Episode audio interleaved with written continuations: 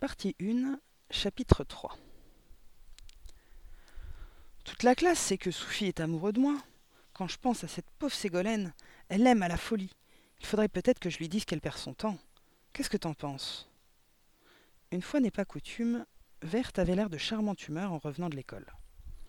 Elle bavardait sans interruption, assise à la table de la cuisine, et je l'écoutais d'une oreille en préparant un magnifique brouet brun destiné à empoisonner le chien de nos voisins, un animal de cauchemar qui ne cessait de pisser contre la porte de l'immeuble.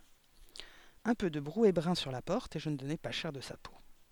Après quelques jours de pelade et de douleurs diverses, la brave bête rendrait son âme au diable et la question serait réglée. Et si les voisins se plaignaient, je les passerais au brouet, eux aussi. Ils commençaient à me chauffer tous avec leurs horribles animaux. Est-ce que j'emmène mes migales pisser devant chez eux?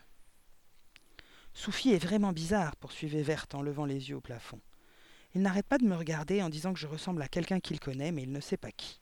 Aujourd'hui, à la récréation, il a même demandé aux surveillants si je ne lui rappelais pas quelqu'un. En dépit de son ton désapprobateur, Verte semblait enchantée de l'intérêt que lui manifestait ce gamin. Pauvre fille, il était temps que je lui remette les idées en place.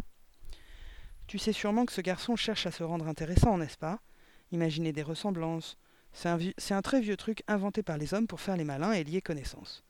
Ne sois pas stupide, ignore-le, c'est tout ce qu'il mérite. Mais je ne m'occupe pas du tout de lui, ni de ses blagues idiotes, a répondu Verte. Vraiment, je me fiche pas mal de ce qu'il pense, de ce qu'il dit et de ce qu'il peut bien faire. Quel imbécile quand j'y pense. Elle avait l'air beaucoup moins joyeuse tout à coup. Le visage contrarié, du bout de la cuillère, elle chipotait dans son bol de céréales. À propos, ai-je repris hors de propos. Anastabot va venir te chercher mercredi matin. Très bien, a fait Verte en levant le nez de son goûter. Pourquoi faire? Pour te garder. À partir de cette semaine, tu passeras le mercredi chez ta grand-mère. Tu seras sûrement plus heureuse avec elle qu'avec moi. Elle t'apprendra les premiers rudiments du, métier, et moi, de mon côté, j'aurai le temps de travailler. D'accord, a fait Verte. Mais surveille ta soupe, elle va déborder. Ce n'est pas une soupe, ignorante. Je te le répète pour la centième fois. C'est un brouet empoisonné. Tu ne fais vraiment aucun effort pour écouter ce que je dis. Tu me fatigues à la fin. Va faire tes devoirs dans ta chambre, je t'ai assez vu. Le mercredi matin, Verte s'est levée bien avant moi. Je l'ai entendue trottiner autour de ma chambre. Cette activité matinale me donnait la migraine. Je me suis enfoui sous la couette, le nez sur le matelas, l'oreiller collé sur ma tête, rabattu de part et d'autre des oreilles. Mais je l'entendais toujours chantonner. Je sens mon cœur qui bat, qui bat, je ne sais pas pourquoi. J'ai jeté un coup d'œil au réveil. Il était sept heures et la rengaine de verte me résonnait dans le crâne comme une volée de cloches. Je déteste les matins. Quand Anastabot a sonné, à huit heures et demie, Verte a bondi sur la porte. Il fallait que je me décide à sortir du lit. Je me suis enroulée dans ma grande robe de chambre noire et je les ai rejointes à la cuisine.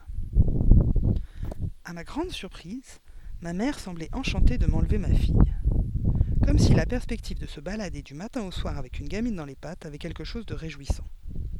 Elle s'était vêtue en conséquence, et Verte l'observait d'un œil bédusé. Mais enfin, Anastabot, ai-je demandé, tu peux me dire d'où tu sors cet accoutrement? Ma mère avait exhumé de son armoire un vieux costume qui datait sans doute de sa jeunesse, ou peut-être de la jeunesse de sa propre mère. Elle s'était emmitouflée dans un ensemble de velours rouge sombre, longue jupe à godets lui fouettant les mollets et chasuble ample, retenue à la taille par une large ceinture en peau de serpent. Elle était terriblement maquillée, les yeux à moitié dissimulés sous une couche de fard vert, la bouche si rouge, si rouge qu'elle en paraissait couverte de sang. Quand elle souriait, ses deux jaunes, ses dents jaunes brillaient d'un étrange ivoire dans son visage blanc. Elle avait enserré ses cheveux gris dans un filet parfumé de, parsemé de minuscules perles noires. Elle estimait sûrement qu'elle ressemblait à une sorcière, mais croyez-moi, elle ressemblait d'abord à une folle. Ce qui n'avait pas l'air de gêner Verte. Pas du tout. Elle couvait sa grand-mère d'un regard admiratif. C'est vraiment joli, tu ne trouves pas, maman? Hum, tu trouves ai-je fait en m'effondrant sur ma chaise devant une tasse de café. J'avais beau être consterné par l'allure de ma mère, je pouvais me réjouir d'une chose.